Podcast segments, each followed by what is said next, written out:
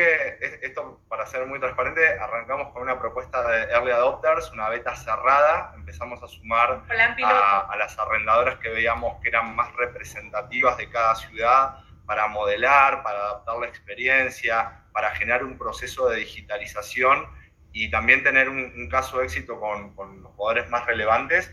Nos fue, como te decía, súper bien, se, se montaron parte de las arrendadoras más representativas de, aquí de Colombia.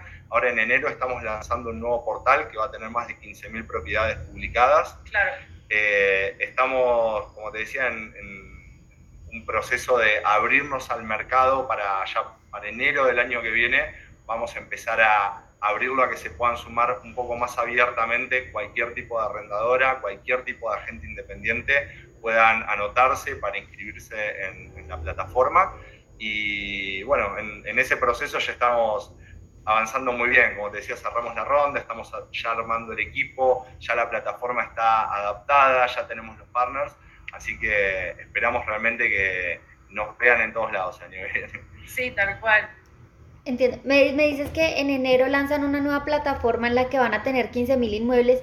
En este momento, ¿cuántos? De aquí de Colombia. Va a haber unos 15.000. Va a haber más de 30.000 inmuebles, pero de aquí de Colombia van a ser más de 15.000 inmuebles de Bogotá, Medellín, Barranquilla, Barranquilla Cali.